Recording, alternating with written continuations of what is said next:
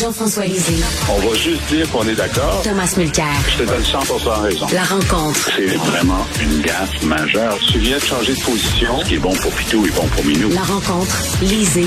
Mulcair. Ben Thomas, je viens justement de parler de Madame Marilyn Gladu qui dit euh, que la polio c'était pas mal plus grave que la COVID alors que c'est totalement faux. Qu'est-ce que tu en penses? Je pense que Aaron O'Toole est dans la chenoute, pour ne pas dire un autre mot, euh, pour la bonne et simple raison que hey, ça, ça va paraître un, un, non sequitur, mais sois, sois patient. Au début de la présente session, donc tout de suite après les élections, le caucus des conservateurs et tous les autres partis se sont réunis. Au terme d'une loi proposée par un aujourd'hui backbencher conservateur Michael Chong, une nouvelle loi qui a été adoptée il y a sept ans maintenant, chaque fois qu'il y a une élection, premier caucus, tu décides si c'est le caucus qui garde certains pouvoirs ou c'est le chef qui garde certains pouvoirs. À l'époque, donc, Stephen Harper pouvait sacrer dehors qui il voulait. Cette loi n'existait pas. Qui est Michael Chong? un gars affable, brillant, et le gars qui a quitté le Conseil des ministres de Harper parce qu'il ne supportait pas que Harper veuille reconnaître le Québec comme société distincte au sein du Canada, le peuple québécois. Donc, Chong est plus là, il amène cette loi-là. Ça a été jeté dans les pattes de Aaron O'Toole à sa première réunion.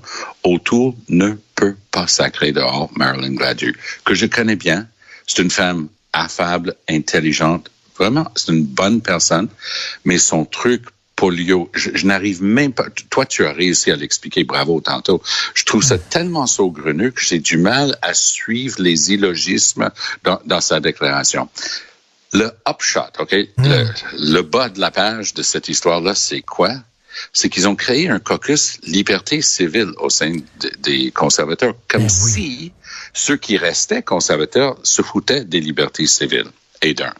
Et de deux, notre ami O'Toole a enfin commencé à s'affirmer un peu hier. Il a dit, ça n'a pas de bon sens de dire des choses comme ça. Mais il peut pas la mettre dehors. Donc, lui, il est vraiment en train de se faire attacher par la gang autour d'un certain Pierre Poilievre. Poilievre n'a jamais cessé de viser le leadership des conservateurs. Lui, lui se voit comme un vrai de la vraie, euh, vraiment un vrai, vrai, vrai. Alors, si vous voulez que toutes les positions extrémistes de droite, anti-avortement, euh, anti-vax et ainsi de suite viennent en avant, aller vers euh, cette gang-là qui est en train de se positionner. Ça va être extrêmement difficile pour O'Toole de continuer son travail qui consistait à ramener les conservateurs au centre. C'est un travail de sap de son leadership et ça va être très difficile pour lui. C'est leur talon d'Achille, Jean-François, leur position sur le- la vaccination. Ben, je pense que c'est un, c'est, c'est l'expression d'un d'un climat de, de, de non-solidarité qui, euh, qui est apparent à l'intérieur du caucus et à l'intérieur du parti. Il hein. faut se souvenir que euh, M. O'Toole a gagné sa course au leadership sur la droite. Ensuite, il a fait une course euh, électorale au centre. Ouais. Il, a- il, a- il s'est fait, euh, euh, il fait euh, défaire par son propre congrès sur la question du changement climatique. La majorité des gens du congrès n'étaient pas d'accord. Et je pense que là, il y a beaucoup de gens qui étaient très, très euh, mal à l'aise avec son recentrage. Alors, ça s'exprime de différentes façons. Là, l'occasion, c'est euh, la position anti-vax. Et là, il y a des gens qui se disent, ben écoutez, là, quand même, la grande majorité du caucus sont d'accord avec la vaccination. Alors, ils devraient simplement leur dire, si vous n'êtes pas vacciné, euh, je vous suspends du caucus jusqu'à ce que vous le soyez. Hmm.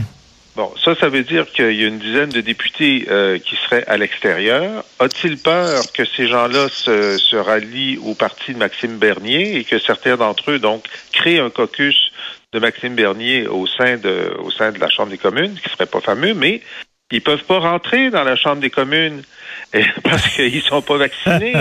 Et et- et- et il y en a qui ont dit que ben, le 22 novembre, donc le jour de, de, de, de la rentrée de la Chambre, ils vont essayer de venir siéger. Ben voyons, ils vont essayer. Est-ce que les gardes de sécurité vont les empêcher d'entrer? Alors imaginez la, la, la belle image que ça va donner du Parti conservateur qui est des, des députés bloqués à l'entrée. C'est franchement là, euh, O'Toole devrait s'en débarrasser. Finalement, dans la balance des inconvénients, Hmm, hmm. il devrait dire non, non, écoutez, moi je représente la majorité de mon, mon caucus. C'est ma position. On a un devoir d'exemplarité. Tant que vous n'êtes pas vacciné, euh, vous n'êtes pas au caucus. Tant pis pour vous. Puis si ben vous oui, parce que là, là, il y a l'air d'un homme qui qui arrive pas à décider, là, puis qui Exact. souffle le chaud et le froid, qui euh, euh, protège la chèvre et le chou, comme on dit. Jean-François, je parlais tantôt avec Philippe Vincent Foisy du Catch 22 pour utiliser cette expression anglaise euh, qui euh, qui confronte euh, finalement euh, Paul Saint-Pierre Plamondon. Est-ce qu'il va y aller ou il ira-tu pas dans Marie-Victorin? Et euh, Philippe Vincent est convaincu qu'il n'ira pas parce que ça serait trop grave s'il perdait ses élections partielles. Qu'est-ce que tu en penses, Jean-François, et après ça, Thomas? Ben, je pense qu'il n'a pas encore pris sa décision. En ce moment, la petite danse qu'il y a, c'est est-ce que les partis vont présenter quelqu'un? Bon, on sait que Dominique Anglade, euh, qui, qui, est, qui est pas en position forte dans Marie-Victorin, a annoncé qu'elle euh, ne présenterait pas de candidat. Il y a une tradition qui est pas toujours respectée de laisser un nouveau chef entrer à l'Assemblée nationale.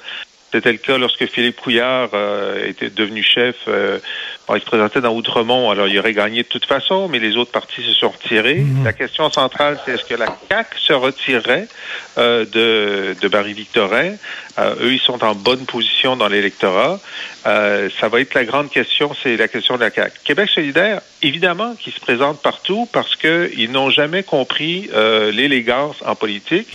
Euh, il faut, faut se souvenir que, par exemple, euh, Carole Poirier dans Hochelaga Maisonneuve avait fait campagne pour sauver le, comté de Manon Massé qui devait disparaître avec la, la, carte électorale. Euh, Manon l'a beaucoup remercié en allant faire campagne constamment dans Hochelaga Maisonneuve pour la faire battre. Il y avait cette règle qu'on ne faisait pas campagne dans le comté d'un, c'est-à-dire que les, chefs n'allaient pas faire campagne dans le, comté des autres chefs. Moi, Manon Massé est venu faire campagne et du porte-à-porte dans mon comté. Donc, faut, faut s'attendre à aucune élégance de Québec solidaire, c'est, ils connaissent pas ça. Maintenant, c'est François Legault. Qu'est-ce que François Legault va faire? C'est sûr que s'il ne présente pas de candidat, c'est beaucoup plus facile pour Paul Saint-Pierre Plamondon d'y aller. Je voudrais simplement dire à M. Legault que même Duplessis avait offert à Georges-Émile Lapalme, le chef du Parti libéral, de le laisser passer dans un comté lorsqu'il est devenu chef. Euh, donc, est-ce que Monsieur, euh, est-ce que Monsieur Legault va être au moins aussi élégant que Maurice Duplessis? La question est posée. Ben, mais Thomas, ben, personnellement, je ne comprends pas cette tradition-là. là. Si quelqu'un, moi, je veux que si, par exemple, le chef du PQ se présente, ben, qu'il ait, qu'il ait des adversaires euh, contre lui. Puis si, euh, s'il perd son élection, ça en dit, ça en dit long sur, euh, sur la faiblesse de son parti, non? Oui, mais c'est le premier bout de la réponse de Jean-François qui décède, à, à, mon point de vue, euh, ce qui est en train de se passer ici. Dominique Anglade a, a tout le loisir d'être grande princesse. Grand prince, je ne sais pas si ça se traduit grande princesse, mais elle, elle, elle, est vraiment dans une bonne position de, de jouer franc jeu comme ça parce qu'elle n'a aucune chance de gagner. Hein? On, on s'entend. C'est pas un comté où les libéraux vont passer. Si effectivement la CAQ décide de ne pas présenter de candidat, oups, un instant. Là, le jeu vient complètement de changer parce que tout comme le NPD, le NPD a toujours refusé de respecter cette tradition. Il disait, nous, on est en lutte perpétuelle contre les vieux partis, on va toujours présenter le candidat. Mais ça changeait pas grand-chose parce que quand les libéraux faisaient place aux conservateurs ou progressistes conservateurs ou vice-versa, ils l'emportaient systématiquement quand même. Donc, cette fois-ci, ça serait fascinant parce que Québec solidaire présenterait un candidat, j'en suis certain. Et s'ils faisaient, est-ce qu'ils peuvent quand même battre euh, Saint-Pierre Plamondon? Ça, ça va être toute une question. Je me souviens quand Blanchette a été choisi le chef du bloc, moi, j'avais laissé le comté d'Outremont euh, libre. Il y avait une élection partielle. D'aucuns, y compris celui que vous parle, disait, ben, c'est un chef de parti, il faudrait qu'il se présente, il faudrait que les autres lui fassent une place oubliez ça. euh, il ne s'est pas présenté parce qu'il savait qu'il se ferait battre dans Outremont. Puis finalement, je pense que l'histoire lui a donné raison.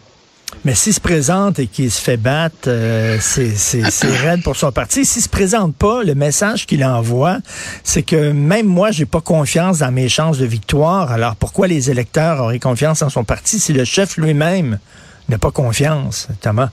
C'est un catch-22, là. Ouais, mais Catch 22, je pense que 22, c'est à peu près le nombre de votes qu'il aurait s'il était contre la CAT. Alors ça, c'est le problème qu'il a. Et, euh, et, et, et, je pense qu'il y a des, des gens assez stratèges et espiègles autour de la table qui conseillent, parce qu'on peut dire ce qu'on veut de Legault, mais Sacramento, il a une équipe autour de lui de, comme je n'ai jamais vu en politique. Ok, il, lui, puisque justement il a pu aller faire des ravages dans les rangs du Parti québécois, du Parti libéral, de tout ce qui bougeait. Il est allé chercher la crème de la crème, puis des amis un petit peu partout. Lui, là, il est tellement bien conseillé que j'aimerais être une mouche sur le mur pour cette rencontre-là. Moi, je pense qu'ils vont pas présenter de candidat. Allez hop, je fais une prédiction. Je pense qu'ils oh.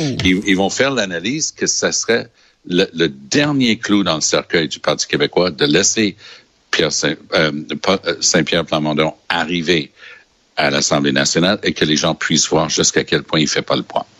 Et toi, Jean, Jean-François? Oui. Ben, euh, je pense que tout ça euh, est en train de, de, de, de, mariner dans la tête de Paul Saint-Pierre Plamondon. Euh, et je pense que la raison pour laquelle il ne dit rien pour l'instant, c'est justement pour parce que là, la pression est sur la CAC de prendre une décision euh, de retirer ou non. Cela dit, euh, on a vu des cas où la CAC, c'est-à-dire la CAC pourrait ne pas présenter de candidat et dire en sous-main, ben votez, euh, votez QS pour battre, euh, pour battre euh, parce que c'est assez vu. Les libéraux ont fait ça dans, dans Gouin euh, pour pour faire battre le PQ au début quand QS essayait de gagner ses premiers comtés. maintenant, l'autre hypothèse, c'est que Saint-Pierre Plamondon gagne l'élection. Et euh, là, ça donne, ça donne euh, le truc inverse, parce que dans une partielle, avec euh, des gens qui sont tannés d'aller voter, avec l'enjeu que c'est pas de savoir si la CAC va être portée au pouvoir ou, ou gardée au pouvoir. moi, je dis pas que Paul pourrait perdre. Je pense qu'il pourrait gagner. Ça dépend du nombre de candidats. Alors, ça va être très intéressant. Très intéressant. Euh, on a deux minutes et demie. Là. Le président du conseil d'administration a dit que M. Rousseau va commencer, il commence un apprentissage intensif du français, comme il l'a indiqué dans sa déclaration. Thomas, t'en penses quoi? Ben, la lettre de, de Vang Sorensen, à mon point de vue, c'est lui le président du conseil. L'autre qui parle pas un mot de français, c'est le président de, de, la société et chef de la direction. Um, si j'étais Mike, euh, Michael Rousseau, je serais en train de peaufiner mon curriculum vitae. Le deuxième paragraphe, parce qu'il les nomme. Premier paragraphe, voici ce qu'il a fait.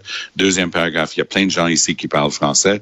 Oh, et par ailleurs, ça fait partie, lorsqu'on révise qui reste dans quel poste, cette question-là est sur la table. Moi, je pense que c'est un signal clair que Rousseau va sauter. Jean-François. Ben, écoute, ça va faire partie de son évaluation euh, l'an prochain. Alors, euh, il est aussi bien de se mettre à parler français à sa femme tous les jours parce qu'il est sur un siège éjectable linguistique. Moi, ça me met de bonne humeur.